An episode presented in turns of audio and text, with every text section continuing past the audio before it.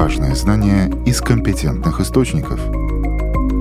Медицинская академия.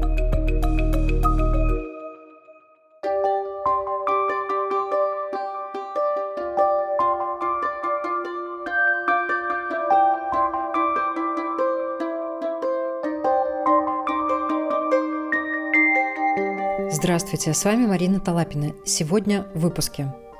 Тесты ПСА, как проводятся и кому они показаны. ВИЧ и гепатит С. Где в Латвии можно сдать анализы на эти заболевания бесплатно. Тромбозы и питание. Физическая активность. Насколько это все взаимосвязано. Далее об этих темах более подробно.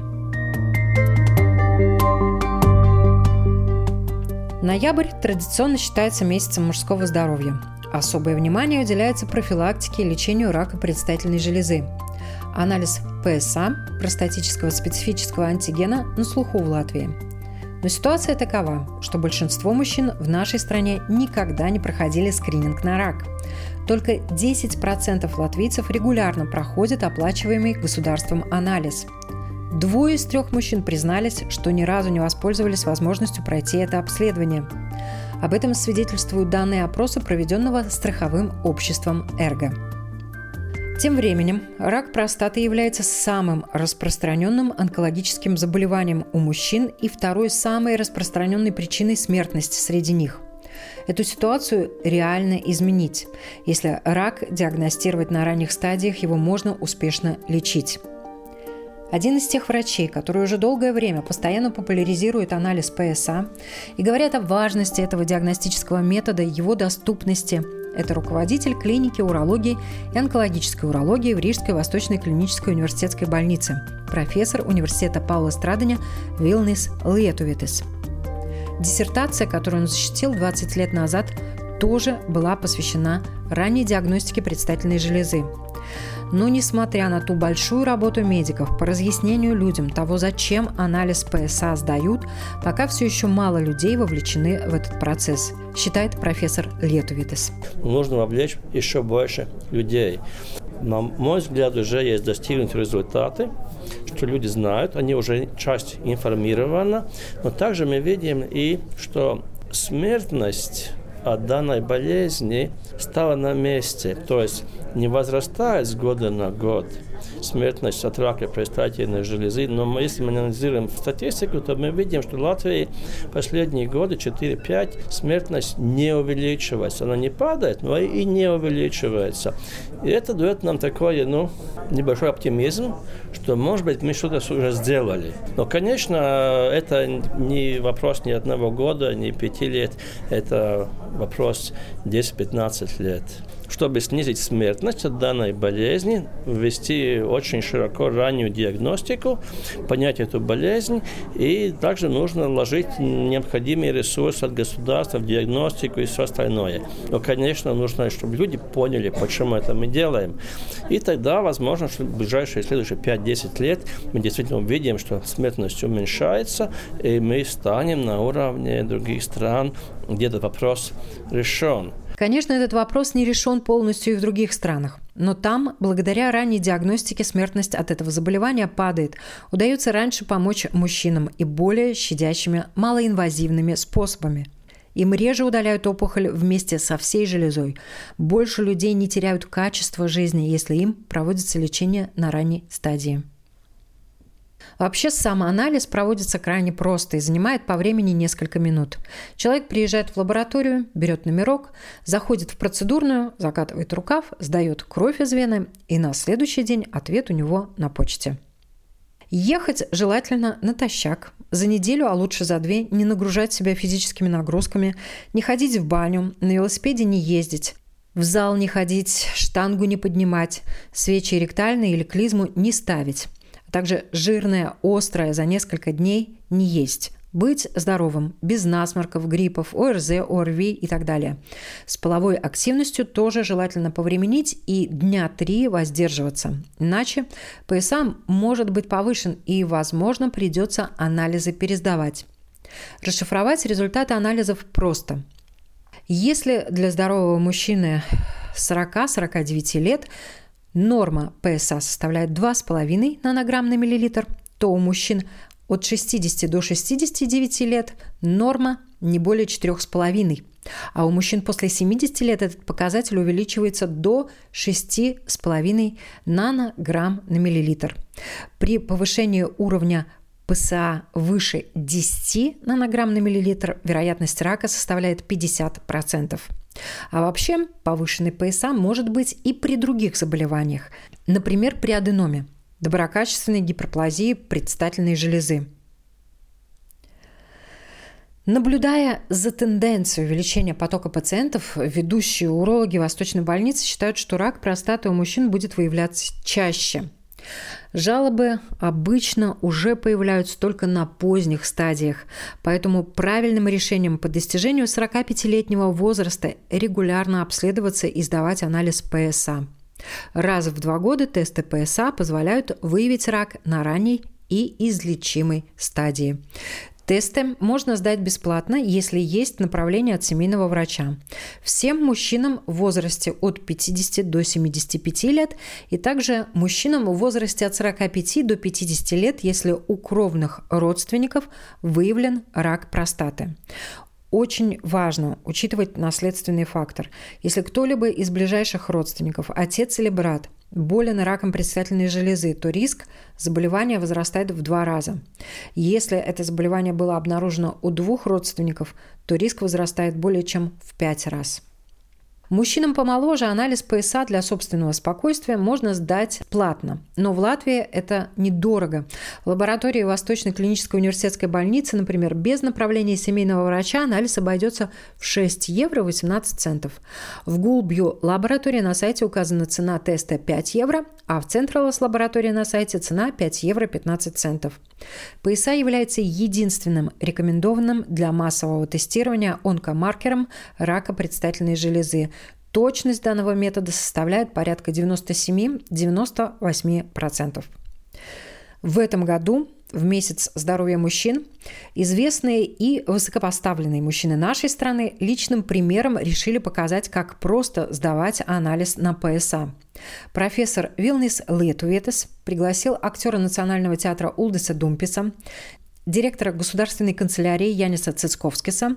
Их поддержали также председатель правления Восточной больницы Нормунд Станевич и министр здравоохранения Хасам Абу Мэри. Хасам Абу Мэри обратился к мужчинам и как министр, и как врач в первую очередь, и тоже объяснил, почему сдавать этот анализ нужно.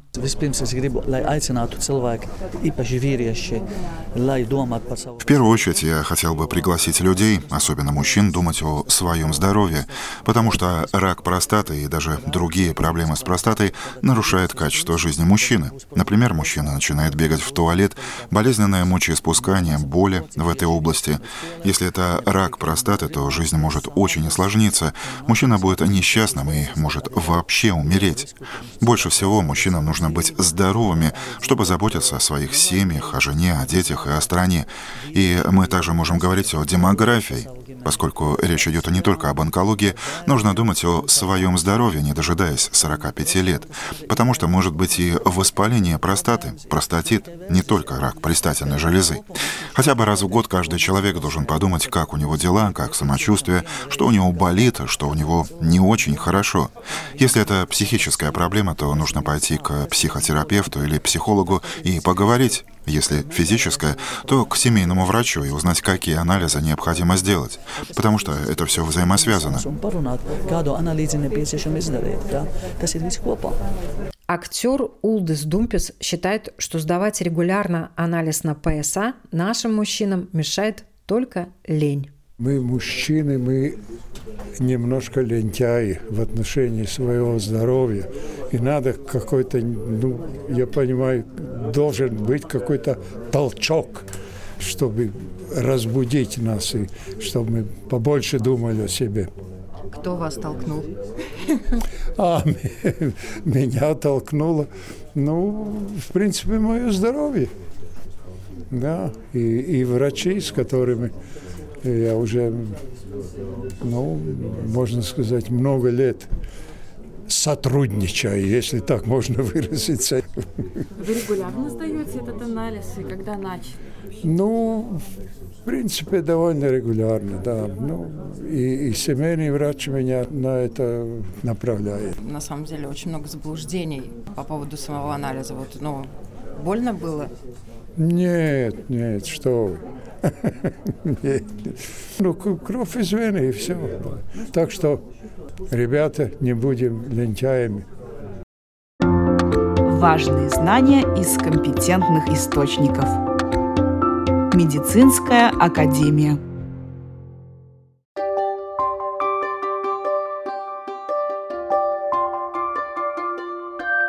Наконец, 2022 года в мире, по оценкам экспертов, насчитывалось 39 миллионов человек, живущих с ВИЧ-инфекцией. Латвия по-прежнему входит в число стран Европейского Союза с высоким показателем распространения ВИЧ. В 2022 году ЮНЕЙДС оценивал реальное количество носителей ВИЧ в Латвии в 8,5 тысяч человек – также в Латвии возможно около 30 тысяч больных гепатитом С. Опасность этого заболевания в том, что оно может годами не беспокоить и проявить себя только на поздних стадиях, вызывая цирроз или рак печени – Вице-президент Латвийской ассоциации инфектологов, гепатологов и специалистов по ВИЧ-СПИДу, заведующий отделением болезней печени Латвийского инфекционного центра профессор Ева Толмана рассказал в интервью Латвийскому радио 4 об акциях, которые ежегодно проводятся для того, чтобы выявлять эти заболевания у населения. Только выявление этих заболеваний может спасти человека от тяжелых последствий. Вы знаете, это то, что я учу студентам, что работа доктора – это не значит только лечение пациентов, это значит и организация, и работа с министерством, с национальным службой здоровья, и все эти организации, которые тоже помогают э, и оплату, и, и включить новые диагнозы лечения и так далее. Да? И э, к тому же информация для пациентов, для популяции, для общества, в принципе. Да? И каждый год, э, два раза в году, в мае и в ноябре, происходит Европейская неделя тестирования на ВИЧ и на гепатитов. И в этом году мы пригласили общество проверять печень и проверять э, кровь на ВИЧ-инфекцию и на С-гепатит, поскольку эти инфекции, они очень актуальные, они хронические, они очень долго не дают никакие э, жалобы, никакие признаки. И человек не знает, что он инфицирован. Иногда кажется, что эти инфекции, ну, это только инфекции наркоманов, но это такой миф. В реальности ВИЧ-инфекция передается очень много в хетеросексуальном пути, поэтому у нас есть пациенты, которые ни разу в жизни наркотики не, не принимали, не пользовались такими, но в хетеросексуальном пути получили эту инфекцию. И они даже и не сами, ни доктора не подумают, что это может быть там э, ВИЧ-инфекция. Поэтому единственное единственный путь, как узнать, есть человек инфицирован или нет, это сделать тест. И это анализ крови. И что относится к гепатиту С, э, С-гепатит переносится и в сексуальном пути, и при разных манипуляциях, как э, косметические манипуляции, маникюр, педикюр, татуировки.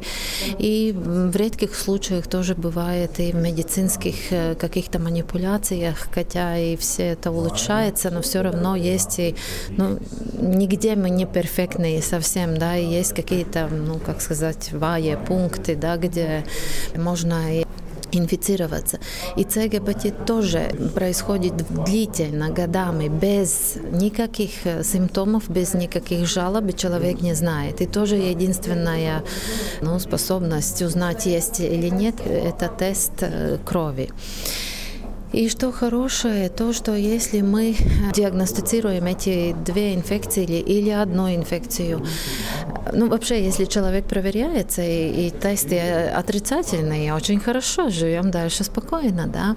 А если один или оба позитивные, тогда мы можем дальше искать и подтверждать этот диагноз.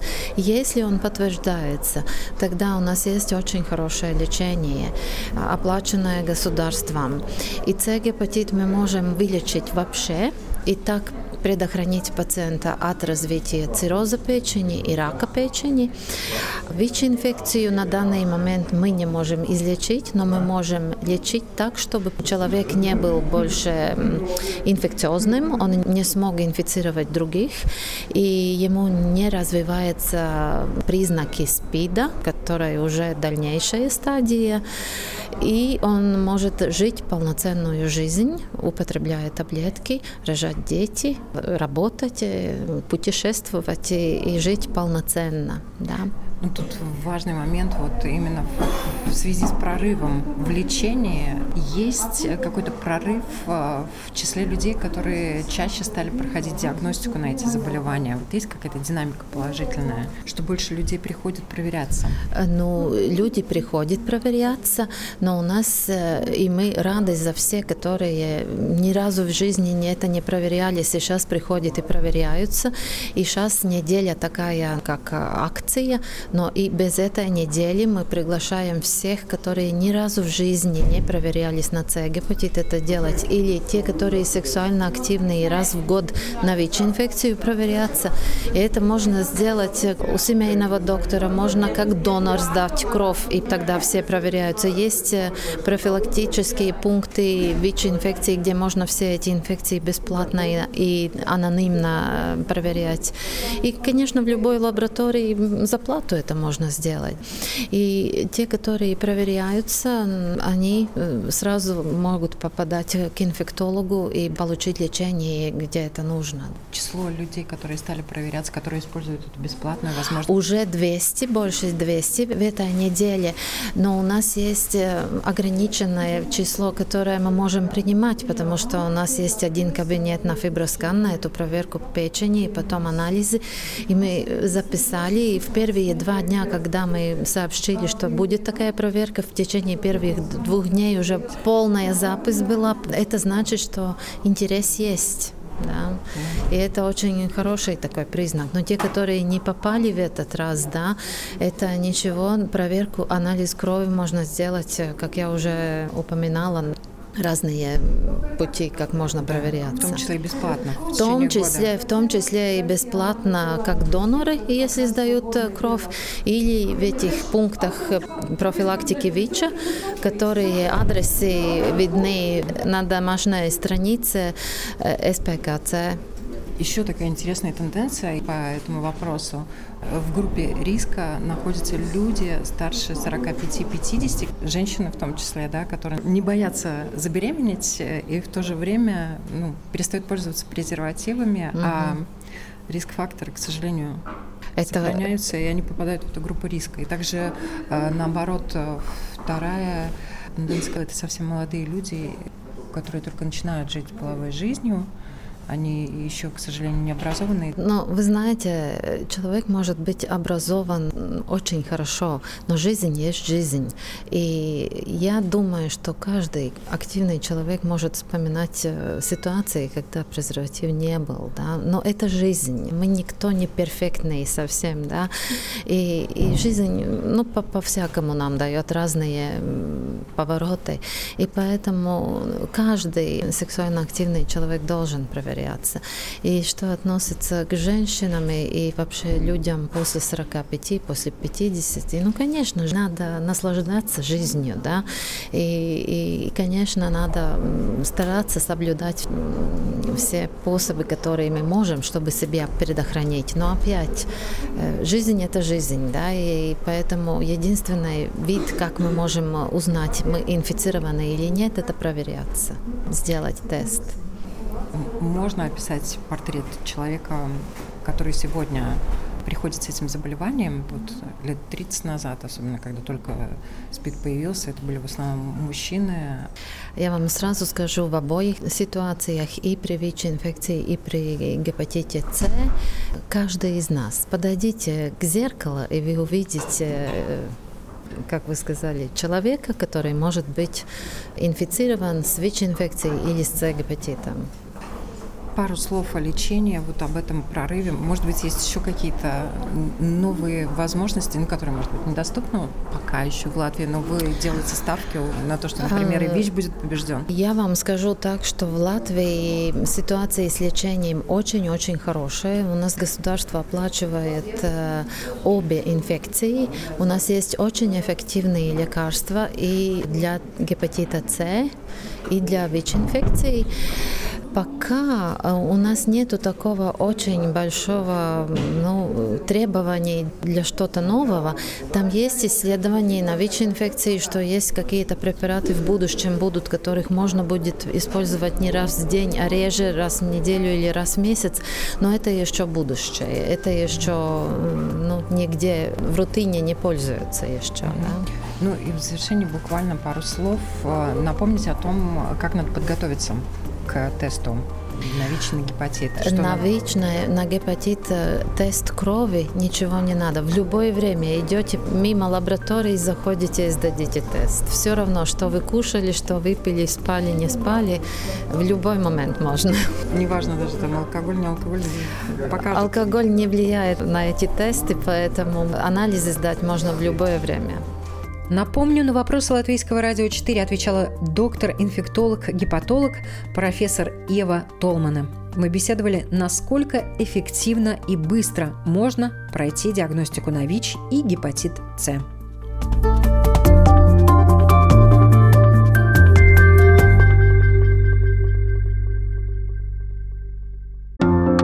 Важные знания из компетентных источников – Медицинская академия.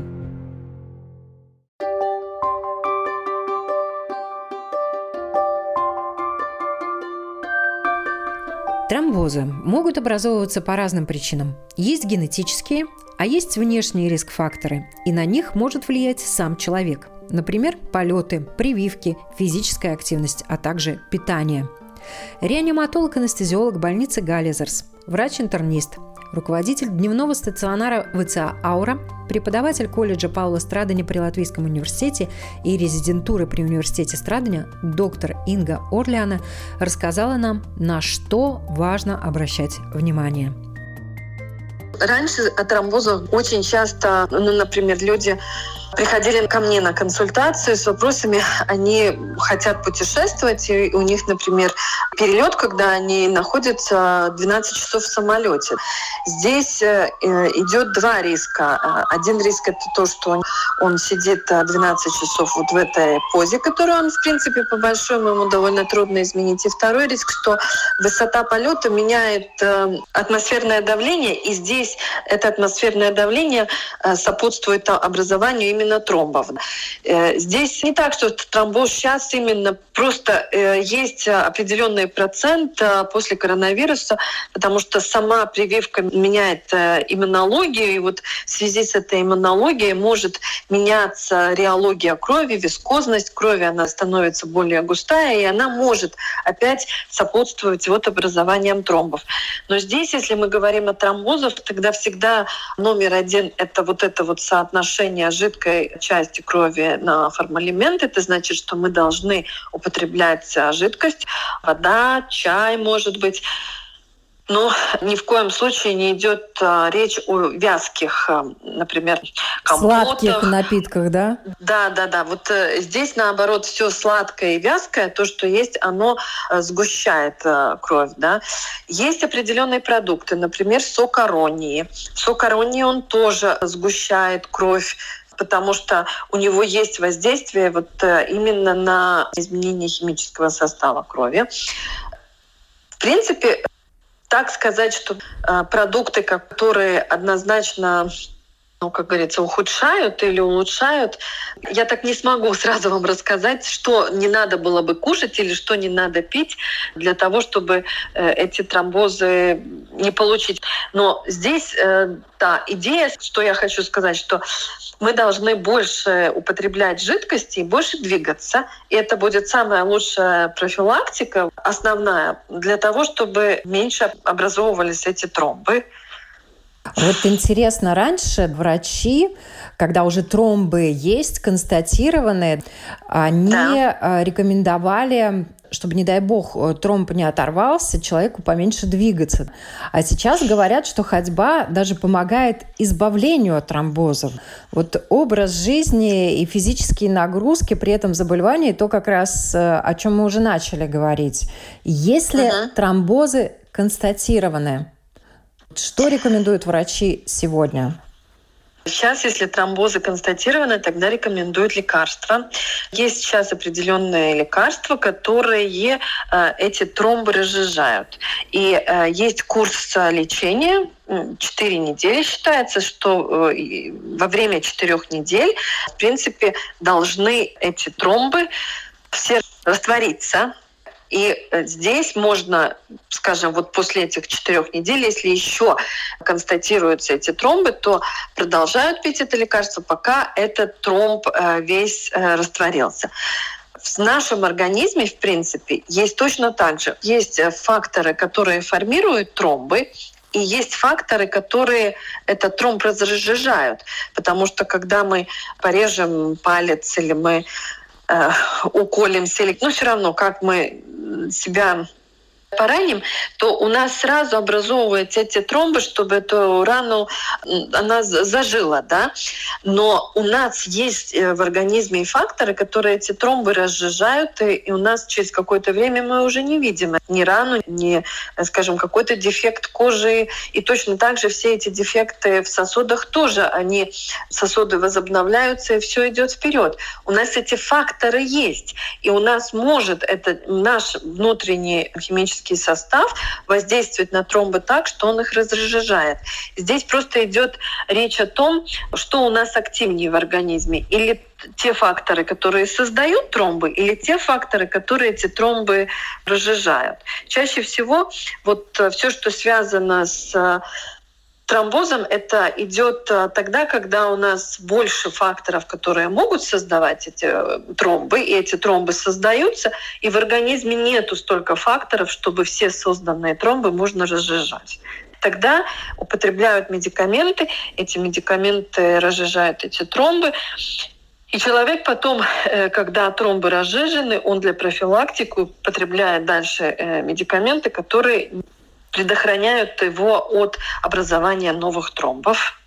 И э, вот в завершении какое-то напутствие, э, чтобы снять те страхи, которые сейчас э, живут э, по поводу тромбозов и коронавируса я всем рекомендую, если есть какие-то страхи, то надо а, консультироваться со своими врачами, обсудить эти все страхи. И если э, ваш врач, э, как говорится, дает добро тому, что вы можете вакцинироваться, тогда надо было бы использовать и вакцинироваться, потому что тромбоз, конечно, патология очень серьезная, но она процентуально с коронавирусом небольшая. Она небольшая, поэтому и, э, здесь э, гораздо важнее не заболеть э, коронавирусом, тем более еще и можно э, употреблять медикаменты во время вакцинации, чтобы себя предохранить от возможного этого тромбоза. А есть вообще люди, у которых тромбов не бывает? Да, это гемофилия. Да. У них, наоборот, э, это заболевание, когда организм э, не вырабатывает эти тромбы, и эти mm. люди, они очень-очень склонны к... Ну к... да, им нельзя раниться ни в коем случае. Да.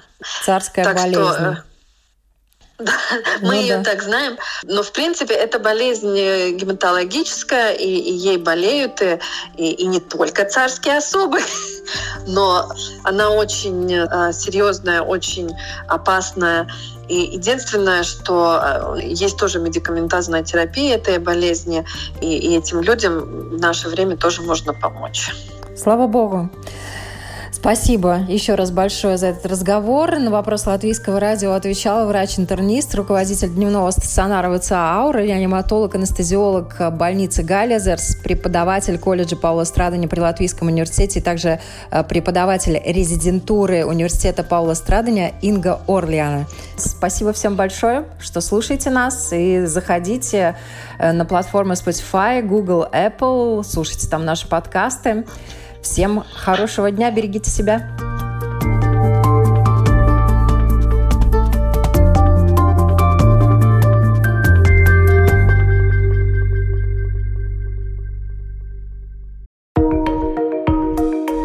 Важные знания из компетентных источников. Медицинская академия –